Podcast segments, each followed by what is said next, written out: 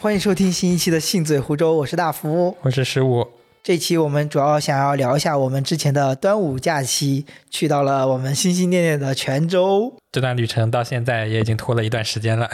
现在我们来回忆一下我们的端午行程，是的，这里就可以先讲一下泉州。我觉得听节目的应该大部分人是知道这个城市的，在福建应也该不是一定是大部分。我觉得，啊，我觉得在他成功升到非遗之后，他的火热程度倒也没有到达说一个非常人尽皆知的那种状态。但是刚刚就差点说出小红书用户大概都是知道的。那有没有一种可能是因为我们搜过呢？嗯，呃，因为它是，我觉得呃，现在是城市旅游里面应该算比较火的一个目的地了。就像我刚开始了解的时候，是因为它的美食。如果我聊不一样的美食地，类似于这种话的话，就能搜到，肯定是一方面是潮汕，然后另一方面可能就是泉州了。前两位或者前五位肯定会有泉州的一席之地嘛。哦，嗯，对，它的人文历史，像非遗这一块儿，在你去泉州或者是去搜泉州的资料之前，大概率是不太了解的。对，对，但是它的美食应该是有所耳闻的。哦，原来是这样子，所以它的美食能作为它标榜它整个城市的一个特征之一了。啊，从泉州回来之后，我就是最近也是六幺八期间嘛，嗯就买了一些三顿半的咖啡。嗯，最近三顿半可能做了一些文创啊，或者是跟一些咖啡店合作的一些东西。里面就有一本小册子，叫《城市灵感手册》，有一册就是讲泉州的。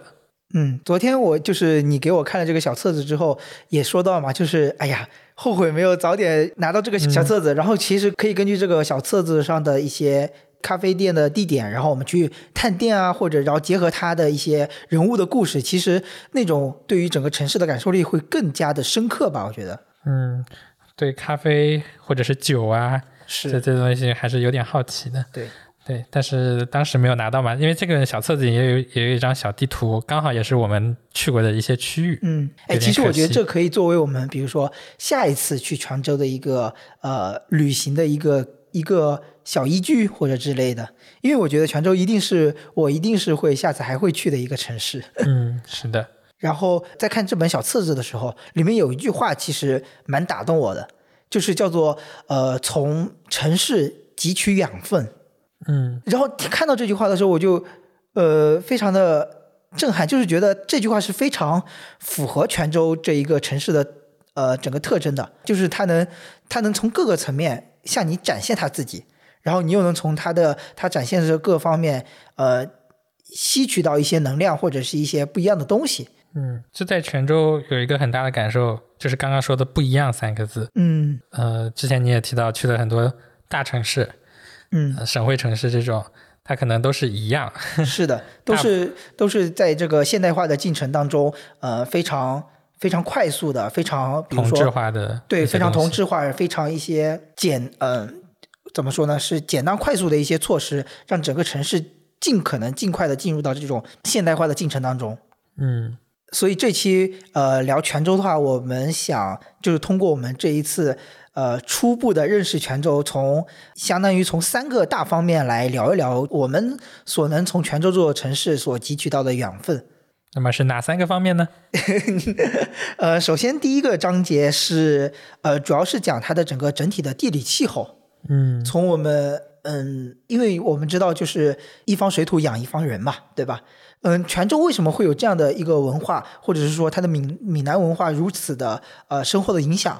它肯定是它跟它的一个整体的地理环境有关。我们就是想说从，诶哎这个这个地方为什么会有这么一群人，会为什么会有这个文化？其实它是离不开它所处的位置以及当地的气候环境的。嗯，所以是我的们想粗浅的聊一下这个方面，这是第一方面。然后第二个方面就是，呃，有了这么一群人之后，他们是这个城市为什么会慢慢慢慢发展，或者是说，呃，先期某一个时期有一个规划，会形成这样子的一个状态，以及它呃现在的一个城市道路建筑的一些样式，或者是嗯，尺度为什么会是这样？我觉得也可以从我们这个初步的第一次认识泉州所看、所感的一些方面、一些感受来聊一聊这个事情。嗯然后第三个方面就是像你刚刚讲到的，呃，美食。人文之类的，尤其是我们刚刚提到的这本小册子，它其实就是一个非常非常人文的一个层面的东西。对它是隐藏在我们所能游客所能看到的呃泉州城市面貌表象之下的一些东西，需要你更深入的去了解才能体会到的。嗯，但是我们可能也只是浅尝辄止，因为是的我们没有很深入的去是的，所以了我解所以我就有时候蛮，昨天也晚上也是蛮可惜的，就是在泉州回来之后才发现了这本小册子。嗯，呃，感觉可能下一次去泉州会有不一样的一些体验了。是的，所以有时候，嗯，当你的旅行、你的行程跟文字或者一些故事相结合的时候，你会呃有一种相当于是怎么说呢？是多了一层次的旅游。嗯，一个是呃表层意义上的、身体上的去这个城市旅行，另外一层就是心灵上的跟这个城市发生了一种交织。对，有连接。这个挖个坑，我们下一期可能就是跟杭州的一些连接，是的， 文字和杭州的身体力行的一些连接。对。然后我们现在开始我们的第一个章节。我们的泉州之行第一个章节。这一次我们是坐高铁去泉州的，嗯，这也是我坐高铁到过的中国最南方。 这样的吗？对那我我没有再到过去过更远的了。我坐高铁到过的最南方应该是厦门，对我没有去过厦门，就是相当于是泉州的下一站吧。嗯，是的，是的，是的，就是没有到过福建以南的地方 了，我们都是，嗯，对，也也只坐飞机可能到过更远的地方嘛。坐高铁不一样体验就是你可以在沿途的时候看到它的一些变化，呃，相较于飞机，它是更近距离的看到呃一些整个山地或者是说城市面貌的变化嘛。对，就像在飞机上你基本上是看不到城市的变化的，对，你可能只能看到一些地形，因为你大部分中间的过程是在平流层嘛，嗯所以看到的云会比较多。嗯，这个感觉还是很明显的。就是虽然我们只跨了两个省， 嗯，但是从浙江到福建，它的变化还是很清晰的。是的，呃，尤其是我觉得最显著的。呃一方面啊，我觉得可以分为两方面，一方面是整个山体自然的一个变化，嗯另外一个就是建筑民居的一些整体的样貌的变化。嗯，首先我们现在在杭州，所以经过的是杭嘉湖平原，嗯，这一片是没什么山的。对，到了再往南走的时候，到了浙南，对，到浙南、台州、温州嗯就能看到，其实跟福建很像的 山了。是的，是的，就是呃，他会经过温州南吧，对吧？那次应该是经过温州南了，然后就很回到了熟悉的老地方嘛， 呃，那种山体啊，山体围绕的地方，然后有非常非常多的山洞啊、隧道啊，那种感觉就是非常熟悉的、熟悉而且亲 切。嗯，更亲切的是，我会路过我们家的小山村， 在高铁上。对我还当时挺可惜，我没看 到，呃就是。那种情景就是说，你在坐在高铁上，然后失误给我一指，哎，你看那栋就是我家， 那种情景还是 对挺神奇的应。该看不到我家，但可以看到村口，然后村口 的庙，我们那边都是会有那种，就是村里的庙，嗯你们那你们那边应该也有吧？好像木有。类似于那种娘娘庙啊，就是拜佛的。哎，那我们这个还挺没有的。哦，这样会会不会那边你这股娘娘庙，或我又想到了我们在泉州玩的时候，可能有点这种闽南文化的之类的那种状态吧，嗯，反正是自己的村里面会有庙，哦这个还是挺挺有挺意思的。对对对，还挺不一样对，的。而且是村里人集钱去筹建的一个嗯嗯庙。嗯然后从过了温州之后，就是福建的，福建地地盘了呃，福建地盘了， 对对，很很明显的变化就是它的楼变成了红色的。对，就是红红的那个屋顶，一片一片的。嗯，像在浙江这边比较常见还是那种白墙灰瓦的样对子。，江浙以及安徽地区，对吧？其实我觉得浙江，比如说跟，因为我们之前也去过安徽嘛，嗯，呃，印象非常深刻的就是，呃，坐大巴去往黄山的路上，经过一个山洞之后，突然看见了一一个画面，就是那种安徽宏村的那种画面的，在山山的一个凹陷的一个平地上面有一个小村落，嗯它是那种呃白墙黑瓦的那种江南烟雨的状态，然后让你一下进入，哦，这就是进入了安徽吗？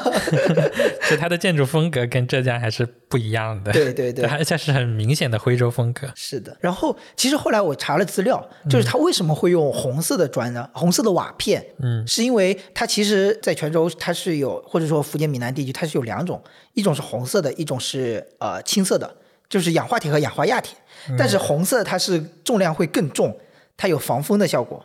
你也知道，哦就是我们从小在温州经历过台风，嗯，但福建它那边是可能会是更多，所以说在这个方面它会有一个呃防风的作用，它会更重，哦，其实是这个原因。后来原我来才它并不是一种艺术表现，而是一种物理的特性。呃，这个我觉得也是结合的，相当于是两者相结合起来的。嗯，因为红色其实有时候也会觉得也挺好看的吧，我觉得。啊，是的，这种这个叫什么红啊？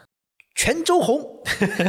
这有一 点，闽南红吧，我觉得是闽南红，因为什么呢？它后面慢慢的也传到了金门啊，传到了台湾，嗯这种红色的一种建筑瓦啊片的一种呃风格，嗯嗯，也也挺能代表这个整个闽南的一种感觉的。至少你还啊这记个得我们去的那个后面也会讲到的那个闽台园博物馆吗？嗯，它的整体的建筑也是一个非常的闽南红的那种状态。 嗯，是的，这样这种有的颜色确实是能想到一个地区的。对，而且呃，说到这个，我觉得它这个红也跟气候有稍微稍微有一定的关系。你你还记得我们那种小时候台风打过来的时候那个整体的天色的那种状态吗？嗯，就是比较灰暗昏沉。对，如果这个时候如果你的建筑是红色的，它其实，在那种多雨或者是台风的天的状态下，它还是比较让人醒目的一种状态。这是我的一种猜想。嗯可能所以人们会啊、更偏好用这种啊、红色的一种状态来标明，啊，可能那个也是一种非常基基本的认识，就是说，哎，那就是我家，我可以找到我家在台风天的时候。哦，说到防风，我突然想到另一个东西，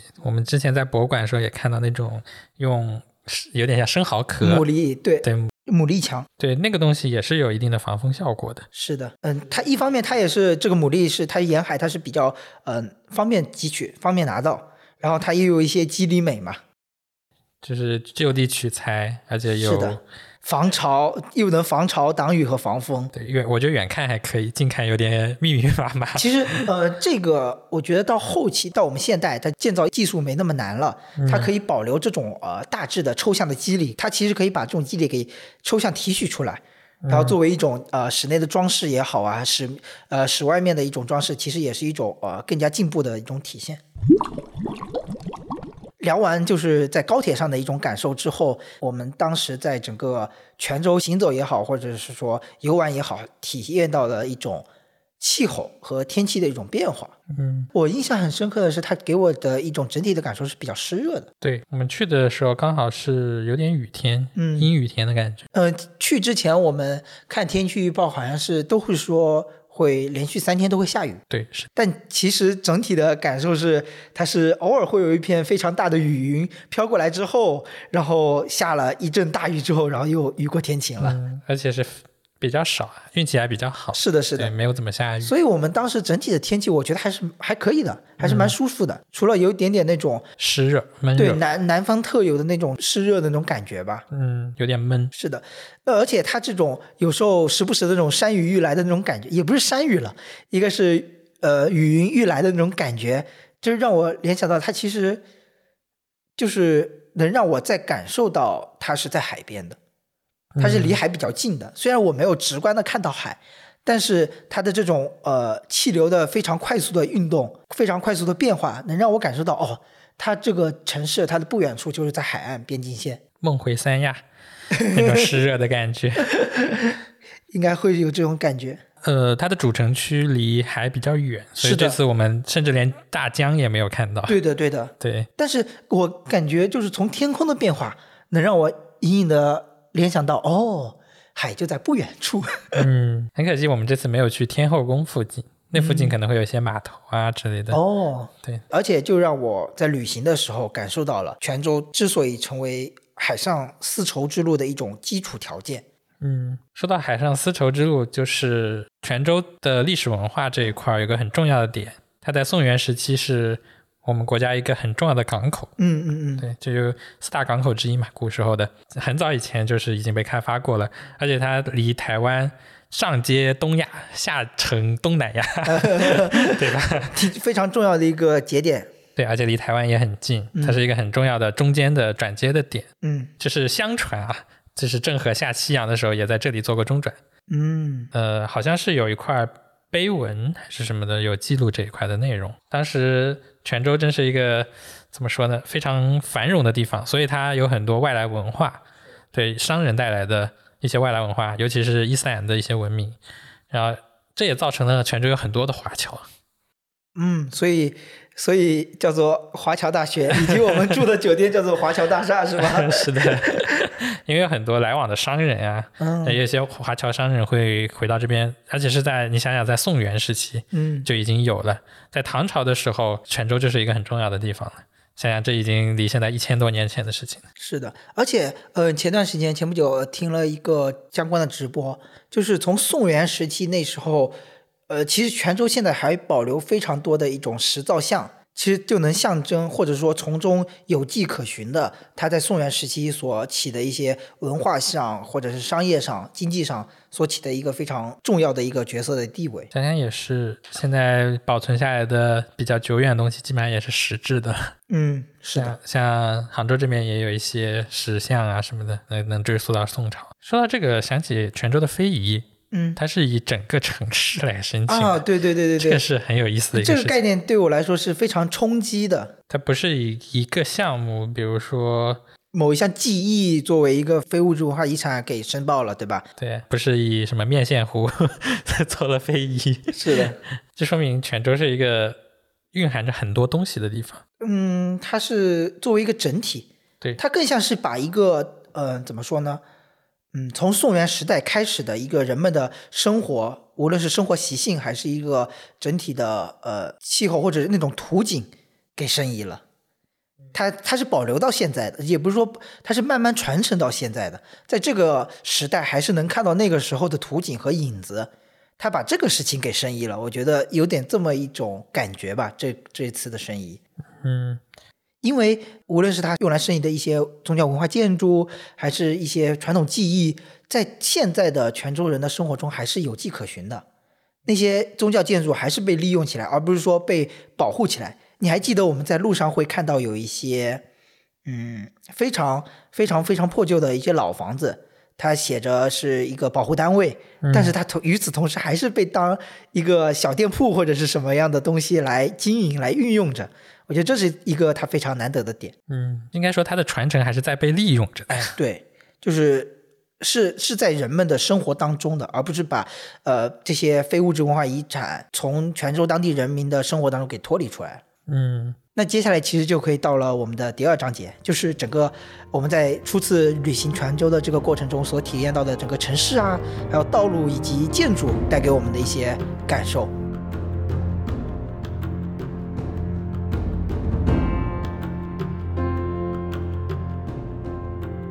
首先是整个城市的一个面貌或者规划，嗯你先来聊一聊嘛。因为我记得我们好像之前在哪篇文章里面看到，就是说，应该是泉州当地人有一个在某个平台上呼吁或者之类的，泉州不能太过呃偏心化了。嗯，他提到的一个例子就是温州，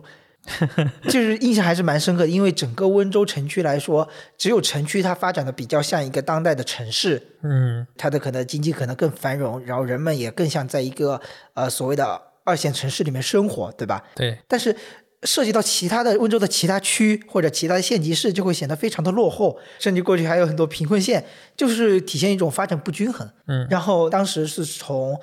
泉州的高铁站泉州站出来之后。然后打的到我们的酒店路途当中，嗯其实我能感受到这一点，因为泉州站还是在一个非常偏远的一个山旁边，还有很多山体的一个地方，嗯呃，然后它是从荒芜慢慢的变成呃变得更加繁华，然后慢慢的到了我们的里城区，所谓的主要的历史遗迹保护的一个区域之后，我才能看到真正的所谓的那些文化的影子。嗯，是的。所以我就感觉好像非常的偏心，非常的发展不均衡。嗯，像之前查它的旅游攻略的时候，也可以看到它的很多景点都是集中在这一个区域的。嗯当时看了，比如说前几名的一些旅游景点，在这个城区之外的，甚至都不能说是这个区域之外，这是这个五公里范围之外的，嗯， 都已经只有一两处了。其他地方就是对游客来说已经是不会去踏足的地方。 对，就是呃，我觉得它是非常像一个双刃剑，嗯因为我记得我印象里有一个评价，就是对泉州评价，就是会觉得对游客其实还蛮友好的。就是你住在一个非常主城区、非常中心的位置，你能非常快捷的到达各个景点，你能在非常短时间里面就能游玩掉所谓的旅游精华。 是的，这个好像在其他城市还真没有遇到过这么集中的地方。对的，对的。但是呃，作为可能泉州的当地人、非里城区的人，那可能就会有有所怨言了，对吧？也不知道他们是不是有，但是感觉发展确实是有一些不平衡。是的，我们在感受一座城市的呃友好之处的时候，有时候我们很难设身处地的去想想当地居民到底是什么样的生活，对吧？毕竟我们永远只能是一个过客的眼光。而且说到当地人的生活，其实嗯、跟我们在杭州以及或者是说温州的生活的一些生活经验来讲，就是呃，在整个泉州的那个城市道路里面行走的时候，非常不一样的体验，就会觉得，哎，这个非机动车道怎么随随意意的就到了跑到了机动车道上面？那人行道上怎么又摆满了那么多非机动车呢？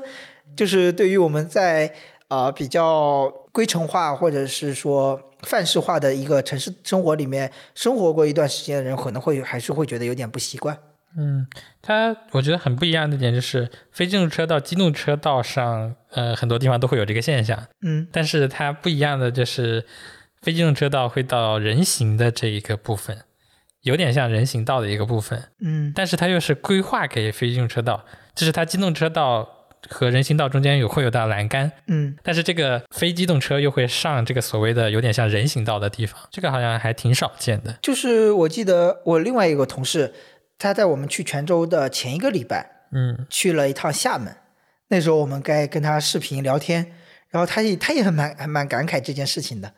就是他感慨的不是说非机动车占了行人的道，而是非机动车和机动车它是一起并行的。这个会不会跟就是摩托车在过去比较流行有关呢？是的，因为当时我有观察了，嗯，它路边有的地方会有一个窄窄的非机动车道，但是呢，可能开着开着这个道就没有了，所以也是我觉得有的非机动车也不得已，它只能上机动车道而。且它这个里面有一个模糊的点，我觉得是不是？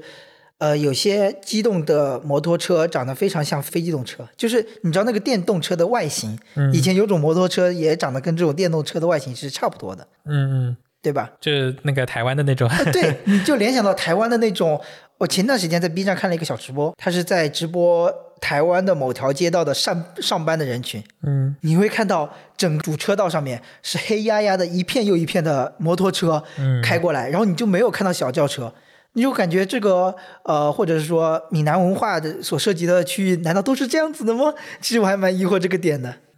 也许可以多观察观察。是的，与此同时做一个对比，我记得之前去天津玩，是天津有一条非常比较宽的一个主车道，上面自行车、机动车，呃，就小轿车、以及非机动车一起开，没有隔阂。我当时看到这个画面，让我想到了老北京的那种状态，你知道吗？就自行车在街上随意骑的那种状因为以态。前马路上没有线， 对对对对对对， 那种那种情景，哎，我觉得还挺不一样的。有时候但是对机动车不是很友好， 出了事故，机动车大概率要负责 任。是的，是的。其实我觉得从他们这种呃出行的这种习惯上面，能感受到的一点点所谓的怎么说呢，不羁，会有一点这种性格的体现。我个人感觉，这样子，嗯嗯，会有点哎呀无所谓啦那种感觉。 我倒是感觉这边开车会比较的，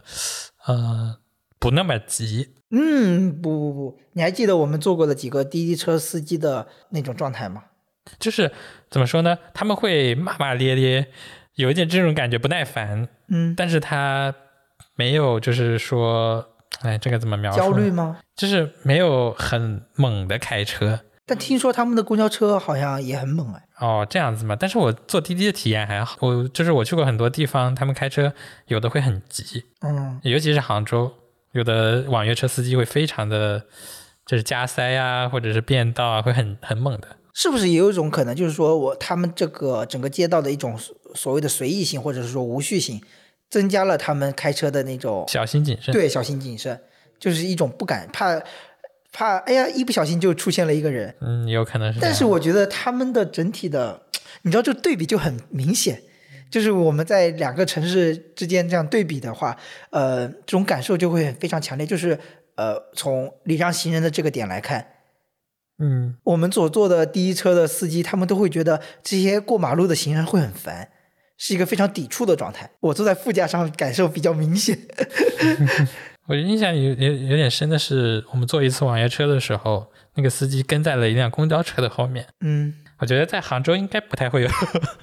就是因为他左边的车道是空的，他没有变道，而是跟在那个公交车后面。哦，但是让我不太理解的是，他后来又摁了一下喇叭，滴了一下公交车， 这个我不是很理解。哎，所以有时候其实看这个当地的一个网约车司机是什么样的心态，其实也蛮能看出这个城市的性格的。 嗯对这个我当我当时就很很不能理解，为什么不直接变道呢？嗯像在杭州的话，应该大概率就是嗯，已经到左边飞快的过去了。是的，而且说起这个行人的走路，你还记得就是我们行走的时候所经过的一幢幢一排排沿街而至的那种骑楼吗？嗯嗯，其实这个骑楼文化还是，嗯，蛮具闽南文化特色，或者说东南亚文明的嗯对，一南种阳应该南说洋，嗯，因为就是它离赤道比较近的已经，尤其是南洋，像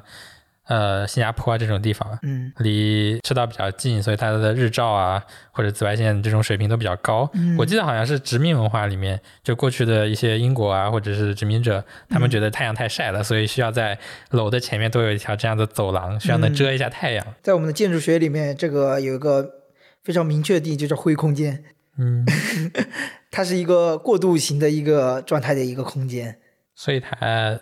的作用是什么呢？有时候现其在实现在的作用，现在作用其实是一个，比如说你进入门厅，是一个首先可能会有遮雨，或者是说一种仪式感的一种过渡的状态，让你提前进入一个另外一种状态的空间之前有一个心理准备，这种感觉。嗯其实它是跟一个人的行为心理学上会有一点点的影响，空间上的形式啊，会影响你的一个心态上的感受。这也是很有意思。对，，有时候也能引导你，哎，走到这个空间里面，然后走到这个空间，你才发现，哦，这条路可以再往那边走，然后你就慢慢的被设计师的一个路线引导到了一个更建筑师更想让你看到的一个空间里面。嗯，这样想起来，就是有的地方会有这种骑楼的设计，但它边上会有条人行道，嗯，很多时候就会走到这个楼里面去。 对，一般都是会在楼里面走嘛。对呀、都不会再走在人行道上了啊，也也变相的让你到了这个现在，因为现在骑楼边上很多都是店铺嘛，嗯，就变相的让你走到这个店铺里去，都是套路。 但其实，哎，相比较起来，你会更喜欢逛这种骑楼下面的小店铺呢，还是说逛我们这种杭州比较多的商场里面的 店铺？嗯、我我现在我感觉这种小店铺还蛮有意思的。嗯，但是我们那个时候住的酒店边上的这些小店啊，都是卖衣服的。对，我我们走了很长吧，大概两三公里，都是卖衣服的。就没有一些比较有趣的东西是吗？嗯，对，没有看到一些比较当地的。但是像这种呃一条街都是卖衣服的店，好像在杭州还蛮难找的。哎，昨天我逛的武林路其实也算，嗯，它这沿街有很多潮牌就是不是潮牌啦，啊。就是那种很平价的女装啊，这种嗯，那那条这个路是应很该。难找的。 对，应该是不平价，平价可能就在四季青了。嗯，因为上次八月想要买衣服的时候，嗯我也想起这件事情，之后就在找附近哪里有这种平价的店铺可对，以就去是逛普，通人能逛逛、买买、随便买买，就随便。买买衣服嘛。就是因为商场里可能一件衣服上千了，对，对，就想去找一个普通一点的，但是发现没有，是的就，很难找。然后我们去了一个，你知道，呃，附近有那种很高的楼嘛，在里面有一些工作室，然后租，比如说在十几楼的工作室，还得绕来绕去找到它，然后进店再去看一看，这样子。哎，说起这个，其实算是一个题外话啊，就是之前有个同事他去重庆玩，嗯。重庆那种整个他进了有幢楼，那幢楼有点像重庆森林那种大楼那种感觉，你知道吗？就里面的业态是非常丰富的，嗯你，相当于在整个楼里面垂直的逛街，就是可能以前我们想象印象中的那种步行街，它是径向型的。但是现在整个可能土地的一些呃价值发生了变化，或者沿街店铺非常贵，那它成本降低的一种方法就是把它垂直化，就在这个大楼里面，反正也没人租嘛，办公楼出租也比较难，那就有很多店铺入驻了。嗯然后你相当于是在一条内廊，然后你可以逛，逛完之后你又可以上楼逛另外一条内廊，就是有很多店铺，就像你刚刚说的那种状态一样，嗯其实是一种经济上的一种所驱动力。嗯，所以当时在泉州看到这样临街的一条女装的店，嗯，感觉还蛮不一样的。是的，像我昨天逛的那武林路，我同事也去逛了嘛，一件普通的女装，它可能就要五五六百，反正跟商场里可能便宜一些，但是我觉得也不是那种以前印象中的所谓的逛街买衣服。嗯， 印象里可能什么九十九、九十九，是呀、然后嗯，说回来啊，除了整个城市的规划，还有它的道路，最让我们印象深刻的，那就是整个啊泉州所谓它的里城区这里面所有的一些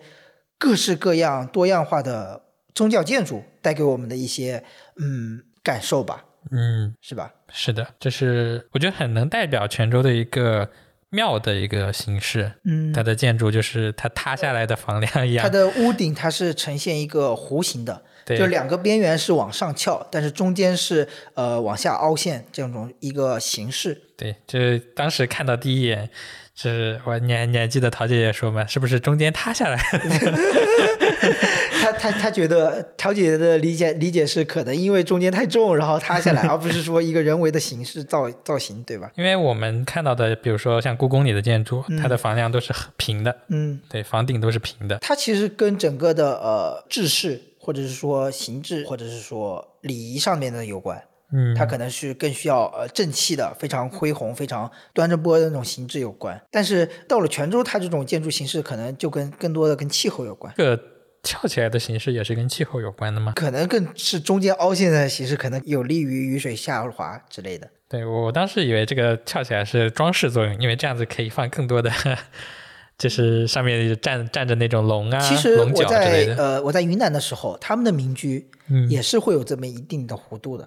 但没有哦这么的夸张，但是也是稍微的，就是当地云南大理白族的民居，他们从以前也是有这样子的一个制式，嗯一种屋顶的形式。与此同时，非常相同的就是呃映山面，就是两个竖直的那个面也会有图案，白族有它自己独特的图案。哦，然后我们看到的泉州的那些民居文化、民居建筑里面，也会有一些图案来象征着，比如说啊、呃祈祷防火，祈祷呃，就不要发生火灾之类的，呃，祈祷一些风调雨顺之类的，会有一些好美好的寓意在里面。嗯，这个好像在浙江是没有的， 浙江就是比较呃白的，就比较普通大白墙。对，而且现在往往现在更多的民居就是农村里那些房子，它的硬山面它没有涂料，连涂料都没有，就是水泥墙很多。嗯，对吧是的，印象里，有时候你都能看到它的它的梁、它的墙是分的很明显的那种的。嗯，省钱哎，对，又没钱吧？就是把门面装点好，是前的面，其实做做好。嗯、能体现当地人民的一种性格。你想江浙或者温州看到那些农村里面没钱 就不装饰，但是有些地方，你比如说白族，他们的家里人钱可能也没那么多，嗯，但他们还是会想要去装饰。就是建筑装饰这一个层面，其实很能代表呃当地民居对于生活的一个理解。嗯他们会有心中会有一些信仰，或者说会有一些所寄托的点，能在房子上体现。这说的是浙江人民没有信仰，他们好像在房屋上的寄托确实很少。对他们，没有我那么感觉讲究啊我感觉浙江农村的一些人们，就是如果自己造房子，他们能体现的一些东西会更加的实在吧，更加实在。感觉对外面外立面好像没有那么多的讲究，但是内部的装修都还可以。嗯，我感觉我们给我的一种印象，就我们村里的那种呃比较好的这种自建的那种宅子，呃，外面会首选石材，干挂石材就会显得豪气，对吧？ 然后内部首选欧式，嗯线脚要多，要华 丽。外部也首选欧式吧？ 外部好像有点欧像式那种欧石式会有柱啊欧式的柱子，对对对，那种呃柱栏子，杆的时候那种柱子，对吧？对那种结合的，但是就柱慢子慢一定到是近要几有的。嗯年，那种线脚就是装饰的线脚会少了，会更倾向于哎呀要简约大气，因为当地的人也出去见过世面了，也知道什么是现代建筑了那种感觉吧。哎，有点扯远了。但我印象很深刻，当时去到泉州，我们坐的第一辆滴滴上印印象非常深刻的是那个触角，就是我们呃看到的那个飞檐飞出来的，就那个屋顶上弧线的那个两边的触角，就是因为它有很多建筑。呃，在一个视角里面看过去，就层峦叠嶂那种感觉嘛， 就我感觉到，哇，好像很多只蜗牛的触角在那里，就你能想象出超多只蜗牛在整个城市爬行的状态吗？哦， 这个想象力是有点丰富。我觉得很有意思。我觉得哇，这些你把这一个个它的那个相当于状态是什么？像一个 H 型的上半部分，然后下半部分是甜食的那种状态， 嗯，所以就很像蜗牛的触角， 好有意思。十来只那种红色的蜗牛的触角在整个泉州里面爬，当时我就很想把这个场景画成一幅画。 我也觉得，嗯，这就是一个一个非常不同的城市能带给你的那种魅力。嗯，但我的关注点都是在他站立的那些雕像，也不能叫雕像，就雕刻在它上面的东西呢。嗯，对，就是它的所谓的建筑的装饰，对，它的装饰大部分还是龙为龙凤为主吧。这个好像是在宗教建筑上会更多一些。嗯比如说，我想聊一下民居建筑的最后一点，就是你记得我买了一个那个呃纪念品嘛，它就滴水兽，就是在整个房屋的那个排水系统的最后一个关卡，嗯它用一个非常非常象征性的一个动物或者一只兽呃的一个瓷器来作为它一个最后的一个出水点。如果没有那个瓷器，那我想象它是一个非常散乱的，虽然它也是自由排水啊，也没有那种管道的。我看我理解应该是那个样子。嗯，然后它就是可能会更加散乱，但是它最后用了一个啊、呃有用貔貅的，有用麒麟的，有用鲤鱼的，有用大象的，然后作为它们的嘴巴作为最后一个出水口，你就能想象那个场景嘛。然后下雨天的时候，那个雨水就从那只动物的呃动物的嘴里面喷出来。这是给排水管做了个软 包。嗯，对，它可能没有排水管，它可能就是一个排水洞的最后一个末端吧。然后我就买了一只呃龙头鱼身的一只神兽， 我觉得还蛮帅的。 但是我感觉整体的过程中，对于民居建筑的观察还是比较少。还有一个印象非常深的点就是，所有的民居他们的那个一幢一幢房间里，它的窗台上都是长满了植被的。哦，他们都会养很多的植物，因为我感觉我们现代的城市里面的那种小区或者他们的房子，更加希望大部分人，我感觉他更加希望是阳阳台更加通透，嗯，它能有更多的阳光进入到客厅里面。但是我当时看到的那种感觉就是，呃，他们的窗台上有好多的植被，都会伸展出来，感觉都是一个小院子， 我觉得还挺好看的。我还挺喜欢这种生活的气息渗透了整个建筑的感觉。嗯，因为那边还是一个像老城区的地方嘛，嗯会有那种老的建筑，嗯它的层高不会特别高，所以还是能观察到一些东西，有点像，呃，有点像可能是北京的那种四合院，会更有生活气息一点，嗯，不会像那种高楼大厦。不知道你有没有看到过，就是不知道你去呃滨江区的时候，就从我们这儿到滨江区的有个小区是叫做钱江什么的，也是王树做的。嗯他是试图把这种院子的概念，呃，落到了我们现代的小区里面。嗯其实那个你看那个房子的状态，还是你会看到它有些地方挺破旧的，有些地方工区也会挺乱的，挺脏乱差的。但是那个小区稍微能体现出一些生活的气息，相较于我们现在看到的大多数的现代小区来言。可以去观察一下。对，然后我们讲完了民居建筑之后，最主要还是要讲一下它的一个宗教建筑。嗯，它的宗教建筑还是挺多的。对我们还是逛了逛了三四个各式各样的宗教建筑，对吧？嗯，呃，我感觉它在一个主城区这样的地方，会有这么大一块地留给各种宗教建筑，还是挺不一样的。嗯，你想我们去的开元寺、承天寺，它的占地面积都挺大的。先说泉州的宗教吧，嗯，这是儒释道、伊斯兰文化和就是象征的妈祖的天后宫，对，这几个相当于是一种闽南文化特有的宗教的那种信仰。所以叫泉州就是这种宗教的博物馆嘛，就各种宗教都有。嗯，而且都集中在一起。哦，还有基督教，对，这个差点忘记说了，嗯这大家都其乐融融，融合在这一片区 域。就是这种场景在中国的呃，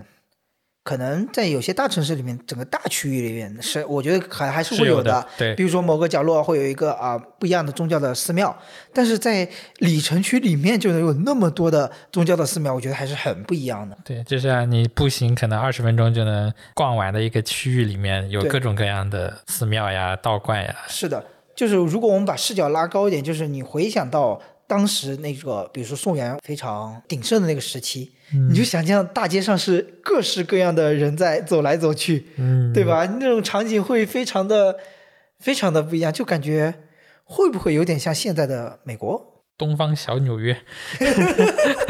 那种状态？就是各色人种、各种不同信仰的人都可以在同一片地方进行生活，然后大家都是互相尊重，嗯，是一个非常理想化的一种状态吧？这是唐朝的时候嘛， 各种盛世吧，对，对吧各种文化能在这里交融嘛，对啊，挺其实我还挺向往，如果哪天能能穿越回去看一下这样子的状态，嗯，就是贸易也是推动大家融合的一个很嗯，很棒的一个方式，嗯嗯就是泉州的可能衰落啊，也是从海禁类似于这种开始，嗯，是就的是港口它的作用没有了之后，贸易减少了，这当地的种发展就很发难。展也落后，文化也慢慢的也没也没有那么进步了。嗯，对，大家只能搞地下运动了嘛， 只只能走走，就是呃，后面是官运为主，嗯对，到就是朝贡的这种体系，嗯互相就是朝廷以朝廷的名义互相交换货物，嗯，就是其实也是一种贸易嘛，对，但是只是以朝贡的名义，后面这种私营的就很少了。就是看得见的手和看不见的 手。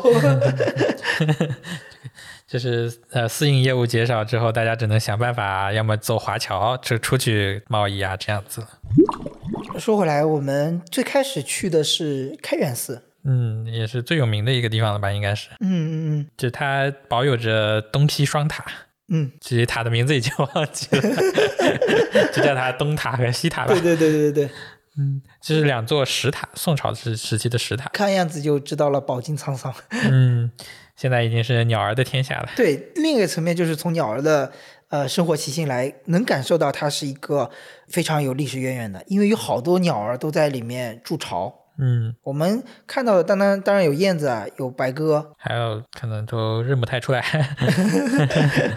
反正那个底下有很多鸟窝。是因为这样的，就是它那个石塔其实里面还有每一层都会有那种斗拱的构造，嗯所以它会是一个非常好的隐蔽点。嗯，嗯每只鸟儿都会在里面筑窝。其实如果有无人机或者是有什么样的，其实也挺想去看，但是又不能打扰这些鸟儿太多，是吧？嗯是我还的挺，想看观看一下它是在里面怎么样去筑巢的。嗯，因为它有那种横着的石梁一样的，对对呃所以对，你从下往上看是看不到鸟巢的，对但是可以看到鸟捡着那种树枝飞上去，对 在那里筑 巢。对，也就是我们最近观鸟，其实也对这种行为也非常的感兴趣。 嗯，是的，我现在越来越后悔，就是有时候出去旅游的时候没有带上望远镜，好几次了。 就是它会给你另外一个世界、另外一个视角的感觉。嗯，为什么感觉对开元寺印象也没有特别深？开元寺印象，我觉得对于整体的建筑，反正它就是无殿重檐的那种形制嘛，嗯这种也就是所谓的建筑学里面古建筑的一些一种一些样式在里面。但我印象比较深刻的是比较不怕人的鸟儿、 鸽子，而且里面有两个博物馆，好像是海运和船舶吧，有两个介绍泉州的这种过去的海上的一些贸易的。嗯然后开元寺，开元寺是一个佛教的地点吧，它是在西街东段的尽头。对我们也是，反正也是逛吃逛吃，或者是反正你可以一路走过去嘛。嗯。但是感觉没有很印象深刻的点。我印象最深刻的点是那一片小园子，就是有好几张石凳石桌的园子，嗯嗯呃，我觉得开元寺给我的感受，它不是在于整个呃庙宇有多么的雄伟，或者说双塔有多么的有特色，而是在于这个那个小园子里面的石凳和石桌，就是意味着，如果你是当地人，你每天中午休息的时候，你都可以来这里坐一会儿。嗯的那种状态，我会觉得非常的美妙。就是当你的生活当中有这么一座寺庙，它里面的生活空间是能给你在这里呃聊聊天，或者是稍微放松、放空一下自己的场景，我觉得是很美妙的事情。嗯。哦，这里得提一下，我们去的除了清净寺之外，其他地方都是免门票的。嗯，所以呃，作为当地人或者游客啊也好，都可以进去休息啊是什么的的。，是的，你刚刚说到这个时候，我就想起了故宫的御花园，嗯，就有一种你在前面已经走了一大段路，然后走到这样一片算是宁静的可以休息的地方的时候，对这种感觉还是不一样的。对对对，因为其他地方其实还是挺喧嚣的，无嗯论是石塔底下，还是整个庙宇，或者是说博物馆，嗯来来往往的游客还是挺多的。但是在那个小三四张吧、小石桌的那些地方，我就觉得当地人是知道这么一块小地方，哎，可以在这休息或者这种感觉，跟道教相关的是清源山，但这块时比间较远。呃，其实清源山不远，哦就在附近，但是我们没有时间去了。嗯嗯嗯，对，那边不是有一个很有名的老君像嘛？对对你还记对，得我们住的酒 店它床头的哎那床头个那个横的那个叫什么？呃，忘记了，应该是床尾有一条横带，一般都是放在被子上的那个，那个是用来放脚的还是干嘛的？好我也像忘了。是说用来然放后脚。上面就是有一个非常明显的一个老君像嘛。嗯，是的，也是一个石很大的石像，但这个我们没有时间去，所以也没有跟道教相关的东西是没有经历过的。嗯，这里不得不说一下清净寺了。来聊一聊。嗯，我觉得就是清净寺和关岳庙是在一条街上，而且是在街边的，这个蛮蛮有趣的。对，像对对对，是在一条图街嗯门上。街上，嗯，对，它是在街边，而且是在街边，对，这个很重要，我觉得。这样就在杭州的伊斯兰的清真寺这一方面，呃，我们没见过， 没见过，是啊，但是在泉州的博物馆里，我没有看到。就是杭州其实是有一个，呃，算四大名寺嘛，四大古寺，这样的吗？啊，对，是叫凤凰寺还是什么？也是跟也是一个清真寺。哦，这样的，对，其实杭州是有的，但是我们没有见到过。它没有那么的生活化，那么日常化。像这个唯一收了我们三块钱门票耿耿于怀的清真寺， 清净寺，这进去你是能看到那种伊斯兰文化的这种图案啊，或者呃，是整个样式的形制都是非常的伊斯兰文化宗教建筑那种状态。对宗教建筑。很魔幻的是，门口是一个核酸检测点。 哎，我有时候在想，那些检测核酸的人，他们是不是信这个宗教？应该也不是，啊，这也不没一有定。包头巾什么的。对，这不一定。然后进到这个寺里面之后，其实印象比较深刻的是他们做礼拜的一个空间，一个厅堂，嗯，对吧？门口有让你脱鞋子的一地方，然后到了后面的那个服务设备区，还有淋浴间，能想象到他们整个做仪式的一个流程。 对，但是现在里面也没有人，应该暂时关闭了吧？因为看边上的拖鞋上面积了很多灰了，也有可能是因为疫情啊。然后里面还有一个类似于遗址的地方，你还记得吗？嗯，嗯有好多柱子立在那里。呃我们本来以为是断壁残垣，但后来发现好像原来就长那样。嗯，而且我我之前查资料的时候说，那边的是整个礼拜堂的大殿的上面的屋顶好像是因为地震嗯，的坍塌过，可哦能，现在修复了吧。 没想到泉州也是有地震的呀，好不过像也是明朝的时候了，好像。对，明朝那一次发生之后，后来都没有了，嗯，好像是这样的，嗯，年代久远。可能就是一个板块的小小运动了一下。这还讲到重头戏，就是我们嗯，出了清净寺之后，其实就是经过了一长条的核酸检测点，然后一直往街街前面走，就会慢慢靠近关岳庙的时候，就会发现，哎，气质变得不太一样了。嗯，就旁边路旁边慢慢的卖佛像的店多了，还有卖香的店多了，然后再靠近，马上就要到达关岳庙的时候，就会发现人山人海，人潮涌动，嗯然后而且是非常迷幻的场景，就是他们的香火非常旺盛，整个空气中都弥漫着那种烟雾缭绕的感觉，就让我直接想到了《我不是药神》里面在印度里面的那一段，非常迷幻。嗯，因为它不单单是视觉上的，也是嗅觉上的一种给你带来的冲击。嗯然后我们呃慢慢走嘛，就是要走到那个关岳庙的入口，就会经过一群朝着就是一排朝着主街那个方向朝拜的人，但我们又正好走过了他们的面前，嗯，就那个场景还是非常的一种尴尬，或者是不堪，或者是紧张的那种场景，就有点受不起的这种状态，对吧？但你心里又知道，人家又不是在拜你， 但是别人都举，因为只有寺庙外能烧香嘛，然后别人又是在举着香火，然后在那里朝拜，正好朝拜，你又要从他们面前经过，其实那种感觉还是很五味杂陈的。嗯，我们进去之后才知道，那天好像是关公的一个生日，诞辰吧？对，应该算是。对，嗯，所以可能平时人不知道有没有这么多，反正那天人是人山人海的。人山人海。然后是这样的，它整个的关岳庙门口有一张大桌子，然后大豆这上面有非常非常多的红色的包装，是礼品或者是食物之类的东西吗？ 贡品。贡品，进贡的贡品应该是哦。这有一个很小的细节，就是周围会有很多乞丐，哎，对，对，可能也是，反正来参拜的人也会有一点善心吧，嗯，期待着能够讨到一点东西。是的，然后那个时候也是有个阿姨拿着红色塑料袋，然后就叫那些乞丐把你们的袋子拿出来，然后把里面的东西分给他们。就类似于在那个、那一天是可能是比较特殊的一天，要多行善事的感觉，嗯，然后用来来来积德积福。感觉每一个乞讨的人边上有一个红色袋子，还蛮有意思的， 往里面放东西。是的，关岳庙其实它整体看来也是比较的老旧了，但它的装饰是非常，就是屋顶上的装饰是非常的繁杂的。嗯，所以好像有说，就是关岳庙的夜景还蛮好看的。嗯，这灯光的夜景。如果去图门街的话，可以先去清净寺，你可以再去观音庙，就可以知道为什么清净寺叫清净寺。确实，这两个对比起来是非常的夸张的。我觉得我们可以聊一下，就是我们进入关岳庙之后，本来我本来想拍摄，后来不让拍，因为它也是相当于有三个开间，然后最开始进入的开间是入口开间，再到中间就是主要的求签的一个空间，也就是关岳庙它那个关岳像所在的一个地方，那个场景，我觉得那小小的空间里面至少压至少有两百人吧。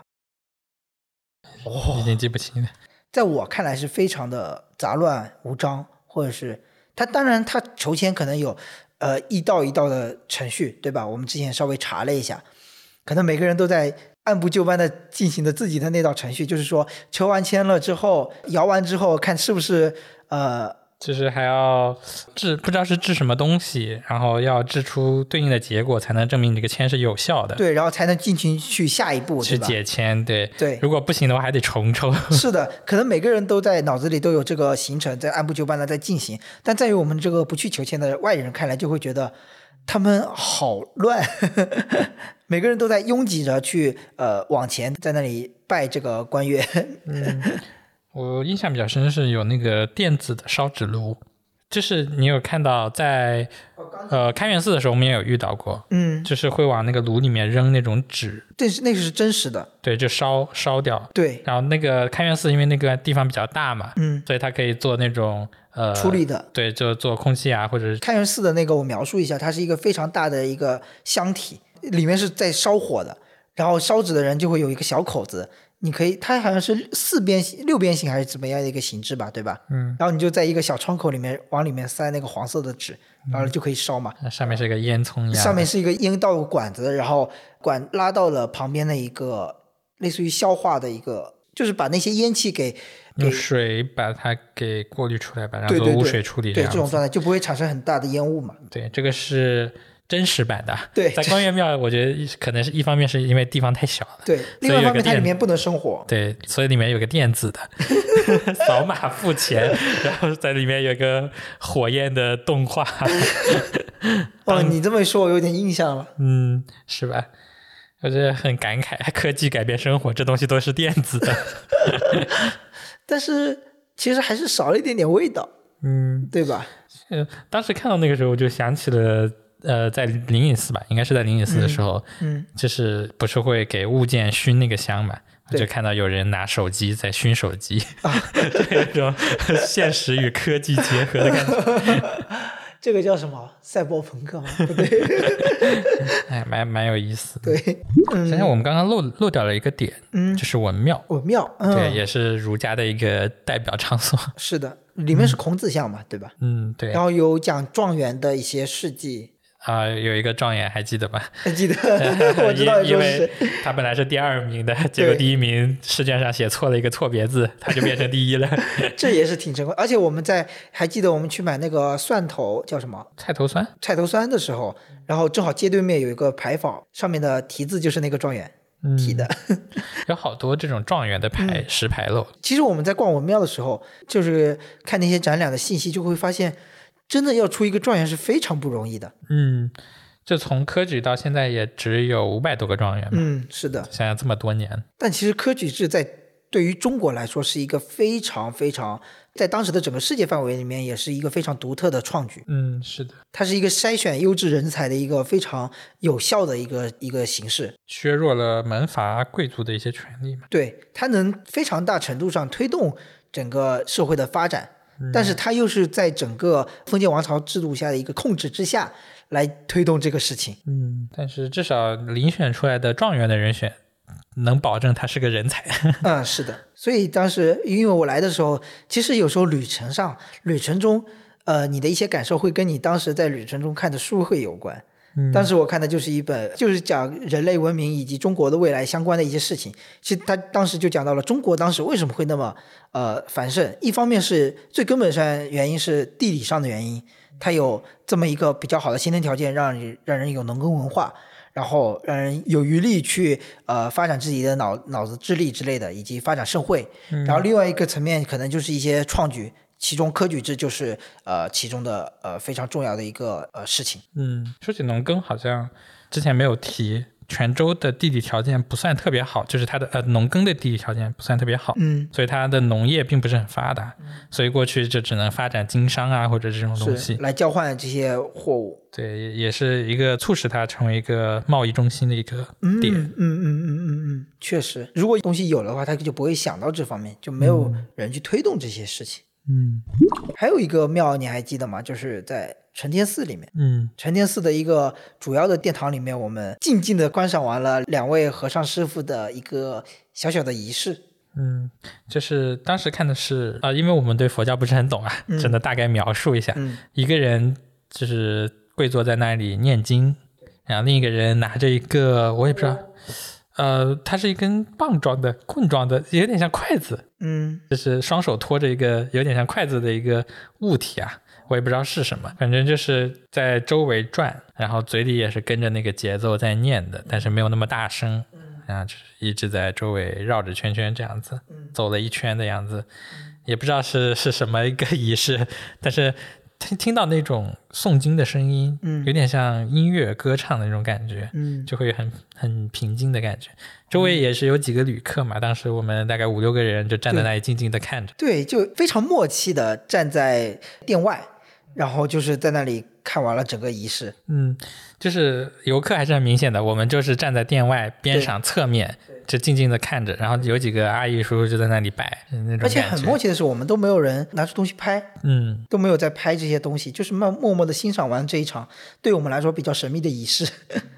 像不拍佛像会不会现在已经变成一个约定俗成？默认默认的选项对，大家已经习惯，虽然没有人制止。是的，仪式可能也就三五分钟，但是对大家都静静的站在那里看完了，然后再所以走这掉就。是一种可能宗教它独有的魅力吗？嗯，对，就像是古时候就有很多，呃，比如说心情不好或者被贬黜的人，就会到寺庙里面，然后追求一种宁静，觉得有可能就是听到这种韵律啊，然后呃，听到鸟鸣，周围没有人的时候，就能感受到这种宁。啊，说起这个，我就想起它是更回归人的一个肉体性的一种状态，更符合人的身体本身的律动，无论是回归自然，还是回归这种最基本的节奏，它是呃消除了你所谓人性的，就是人在用大脑思考的那个层面的东西，而是更回归了身体性的一些东西。因为因为有这么一个理论，就是说大脑发展太快了，有好多东西你脑子都已经想到，但是身体还是非常几还是几百万年前的身体，那些基因啊，那些习性啊，所以你有像人类回归到自然的时候，还是会觉得很舒服、很开心，或者说听到那些非常让人宁静的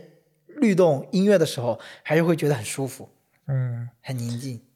接下来就开始正念了。正面， 哎这是这种意思吧？ 是吧？嗯，对我们当时是去那个去吃饭的时候，嗯，去餐馆路上就看到一个，我是先看到一个大大的爱字。 那个繁体的“爱”字，就知道是一个基督教堂。对，说起这个爱字，我就因为我小时候村里有一个天主堂，它也有爱字，我那个时候才知道，原来爱的繁体是这么 写的。 中间有新的，对对对对对，然后就看到“爱”字之后，再转头就能看到一个大大的十字架了，嗯。一个基督教堂。其实说起基督教堂，我们可以稍微聊聊我们儿时的回忆。嗯因为我记得我们村里，呃，每到一个节日，圣诞节或者平安夜那天，整个天主教堂会在会在全村全村发一些礼品，发一些食物，这样子，我们就排队去领。哦，哎，你们没有吗？因为我们村边没有天主教堂，哦只有比较远的一个地方。哦，我们我坐车回家的时候会路过。就是会有红色的包装袋，里面会有方便面，会有零食哦，之类的。对，我我以前是在北京的时候，就是我的一个亲戚，我忘记是谁，会带我去，周末的时候会带我去。嗯， 然后我去了那边之后，就是去吃泡面的嘛，对对对 免对费吃。对对对， 然后走的时候再拎一袋水果，红色袋子拎一袋水果回家。是的。哎，说起这个，其实我们可以稍微预告一下，我们后面想请我们的一位。呃，有基督教信仰的一位朋友来聊一聊这件事情。嗯因为我想，呃，主要是因为我好奇，嗯有很多关于这方面的问题， 对，但是平时只能自己瞎琢磨嘛。现在有一个人来，能如果能来帮我解答一些这些疑惑的话，是的。这也是很期待的。嗯，第二章节我觉得我们可以稍微总结一下，嗯就是从它这个城市道路以及建筑的规划当中，你觉得你能感受到非常有别于你现在生活，就是泉州能带给你的一些不同的点吗？有别于我现在的生活，嗯嗯，我感觉到的是一种就是节奏的放缓。我现在的感觉就是，啊就是大家好像并不是，我不知道，呃我有一种很好奇的点啊，就是泉州人上班都是在干什么？ 对，就感觉骑着小电瓶，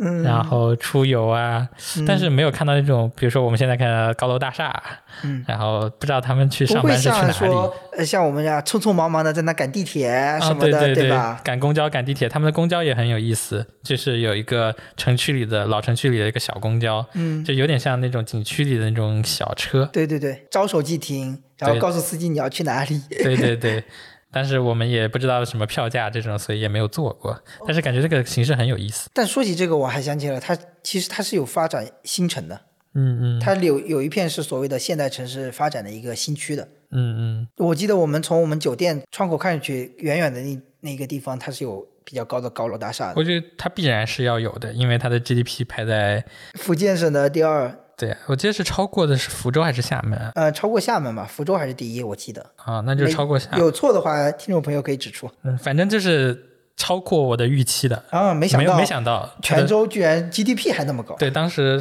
有查到说超过厦门，这是我完全没有想到的，嗯 因为印象在中大家印象里，厦门是一个很对对对，很发达的城市啊。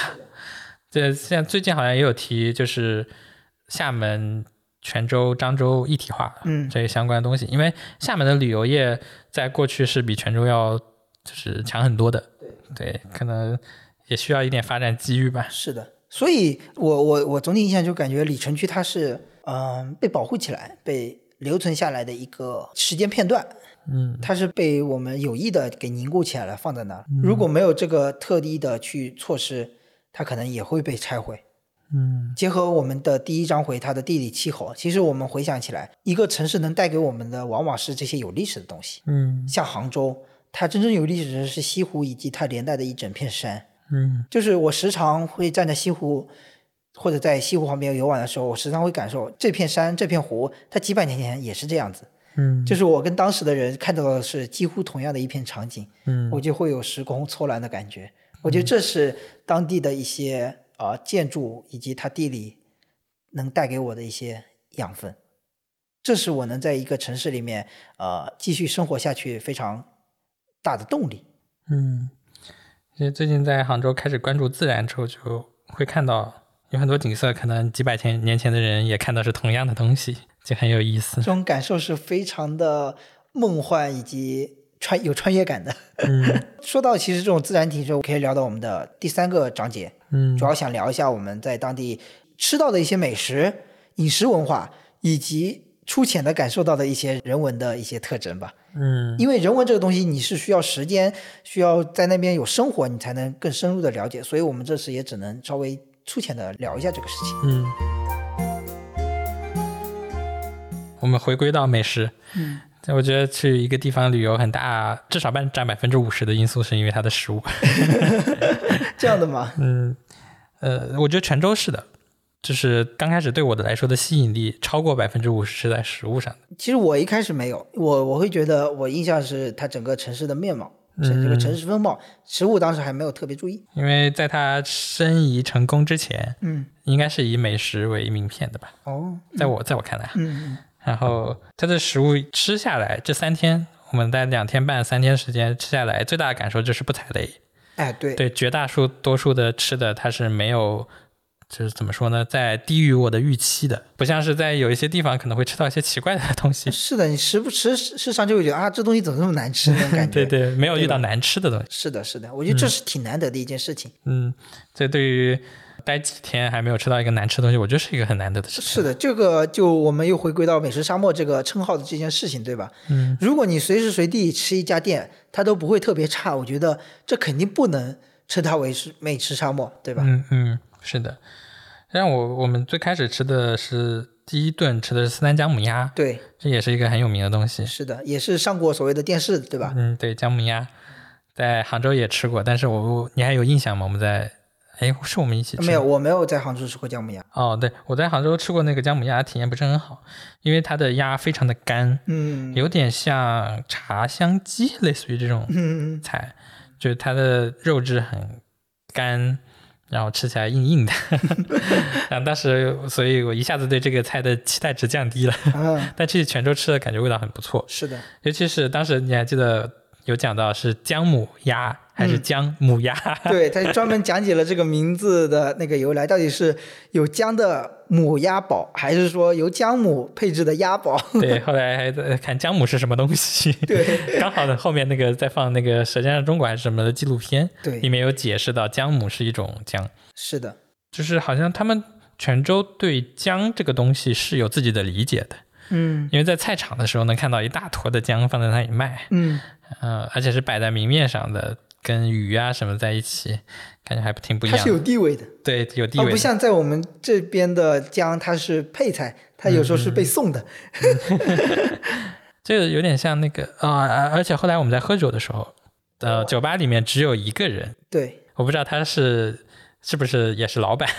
反正就是他在调酒的时候有专门推荐过这个东西，嗯说他的姜是他们自己姜汁是他们自己酿。那天点的是骡子嘛，嗯，对对吧对，然后一般来说我们会放姜汁汽水。嗯，或者但姜汁啤酒。对，然后，然后那位可能是酒吧的主理人吧，嗯他说他是用了当地的姜特制的一个姜 汁，对，也是在别的地方喝不到哟。嗯，是 的。那次我们点的可能是五九单的酒吧，我其实我觉得体验也蛮独特的。嗯所以结合我们刚开始提到三顿半那个小册子，我们如果下次再去泉州，可能就会从这些点来更加深入的了解它当地的一种啊、呃文化特征或者人们的生活习性嘛。嗯，对，就像这里面有讲，有些呃开的店的老板啊也好，是有一定的经历的，嗯，就他可能会跟你讲一些故事啊，是的，或者有趣的点，对，当时到时候可以走访，或者也不能叫走访，到时候可以去玩一玩，去聊一聊， 了解一下，对对在吧？这种比较独立的咖啡店、酒店、酒酒馆，嗯，甚至有可能做一期声音纪录 片。这个再说吧。 因为呃，就是说我们来说，我们去的四个人嗯，里面，我觉得除了大福之外，其他三个人都是不太愿意跟陌比较生社人接恐触是的吧，对，有点像社恐。嗯， 但是你应该也不算那种社牛级别的，是我感觉我倒也没那么开朗吧，呃，在这跟陌生人的很快的建立这种情感，这然后是呢需，其实是一种能力。这是很很很靠天分的东西。对，所以在人文这一块，像我们只去正式游玩，可能就一天半的时间，嗯是很难建立起一些情感连接的。嗯，是的。对，所以我们的人文体验并不是很深。我们最粗略的，其实也只能感受到一些非常浅层化的东西，比如说，呃，姜母鸭，我们吃的那姜母鸭是上过新闻节目的。当然，与此同时，我们去逛那些商业街的时候，也会发现被电视台拍过的和非电视台拍过的店，它们有非常大的区别客流量上就有很大差哦，很大的差别。但是我们心知肚明，他们的食物可能没有那么大的差别，别，嗯，对？吧？呃，像买那个麻糍在西街， 是的，对，就是对面那个没有被拍过的就没有人，是然啊，后这边其在排其实队。挺难理解。我觉得有时候可能他们味道就应该不会差别那么多。对，当时在排队的时候，我就在跟边上的人说，我说可能对面那个味道是一样的，是的，但是就是因为这边的还是那种心情，不踩雷，因为就就就就嗯希马望上就减走少了。自己的错误成本嘛。嗯，对，因为我们也不会货比三家嘛，也就吃这一个。其实这也是带着一种城市人的焦虑去旅游的一种状态。嗯，就怕犯 错，对， 怕错过。怕时间就这么多，然后对吧？对想想最大化的优化自己的选择，嗯然后结合那种我们吃过那么多店家他们的一些还记得那家牛杂馆的老板吗？对， 坐在那里聊起天，跟周围的食客聊天。 对，然后他聊的内容很有意思，他就说。那个谁谁谁，《舌尖上中国》也找我们来拍的呀，那我们不拍的呀。你这怎么一股上海调？好上海人，反正就是 那个一傲娇个的语气。就是闽南普通话，然后说的他们找我们来拍，我们是不要拍的。哎， 对对对，然后就是哦哦，理由忘记是什么了，反正我们不需要他们什么对的。对对 我们也老字号开了多少多少年，是不需要的。因为我想起我们的一个呃听众橘子，他给我推荐了一期节目，也是讲美食的，是杭州当地的一个美食博主。然后他呃不是美食博主，美食作家吧。然后他就提到一个我觉得非常有意思的一个点观点，就是说，呃，我们现在选择美食或者去探店，他说是要绕过。呃，商业这一座大山，但是我觉得我们现在还要绕过一座大山，就是流量，要烧要绕过商业，绕过流量这两座大山，然后去寻找那些开的比较久的店，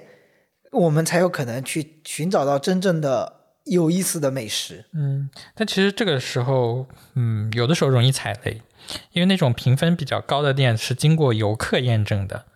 但是呢，有很多当地的食物，除了当地人是吃不惯的。嗯，对这种东西没有经过改良，就算在杭州有很多川菜馆啊，或者是呃一些别的菜啊是经过改良的。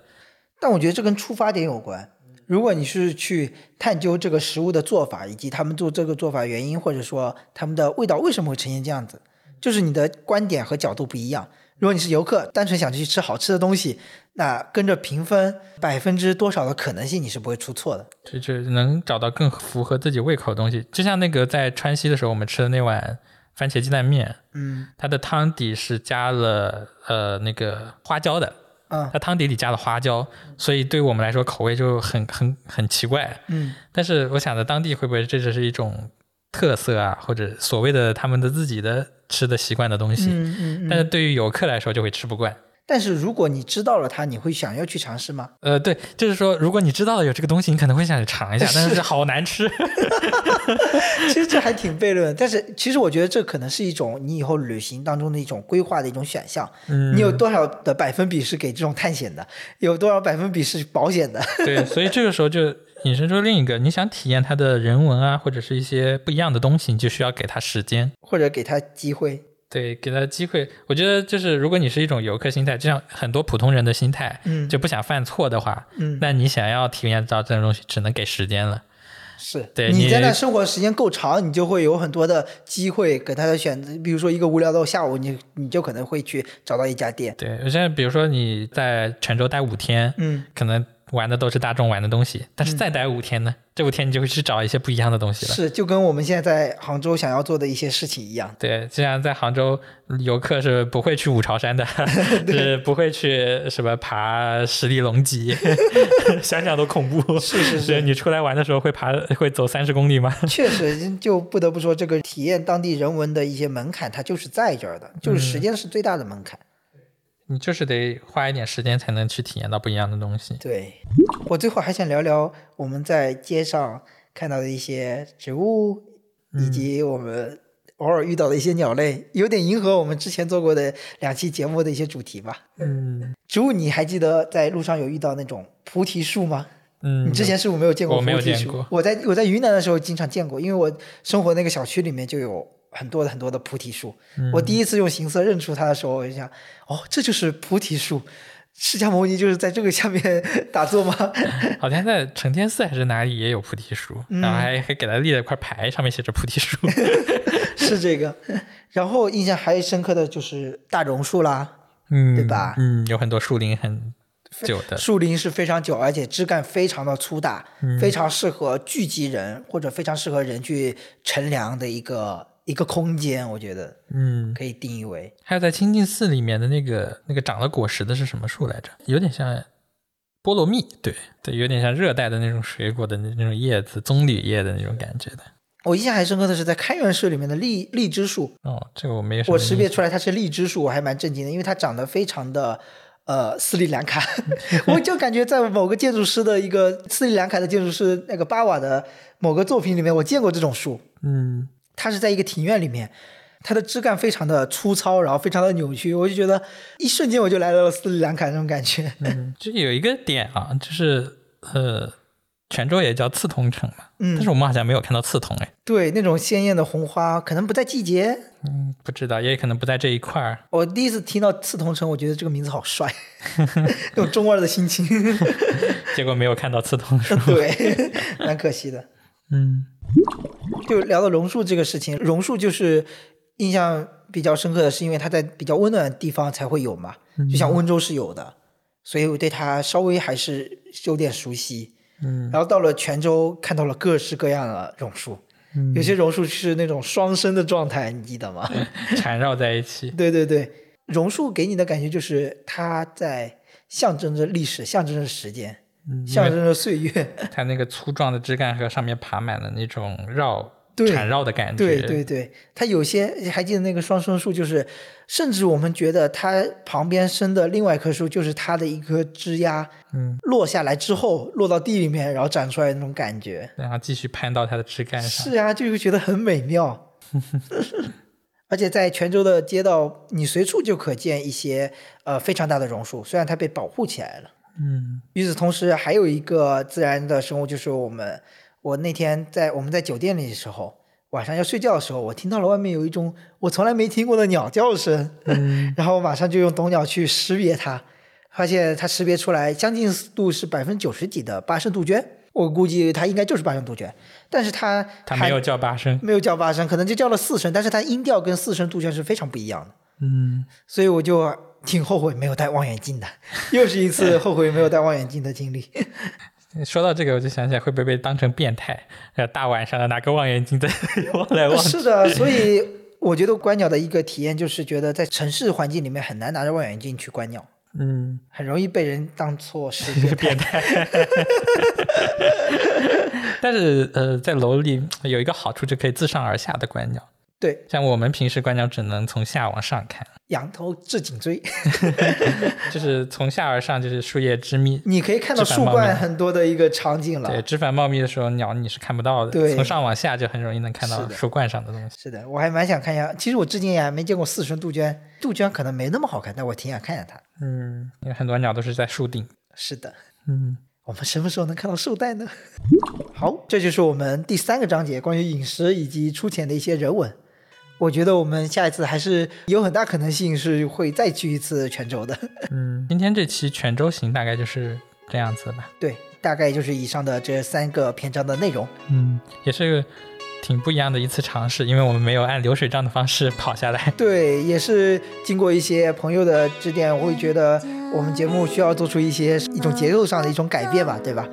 也是一种尝试吧。对对对，希望如果你们有更好的建议，或者是呃想要跟我们说的话，都可以在评论区或者联系我们。那这期节目就这样。好，大家拜嗯拜。拜拜。只有思念思念你，我甜呀甜蜜蜜，你来牵我的手好无？家你亮啊亮起起，我飞呀飞出去，咱何时才会当哎哟？看着你心花开，我的心花开，那像春风对面吹。看着你心花开，我的心花开，那像你。啊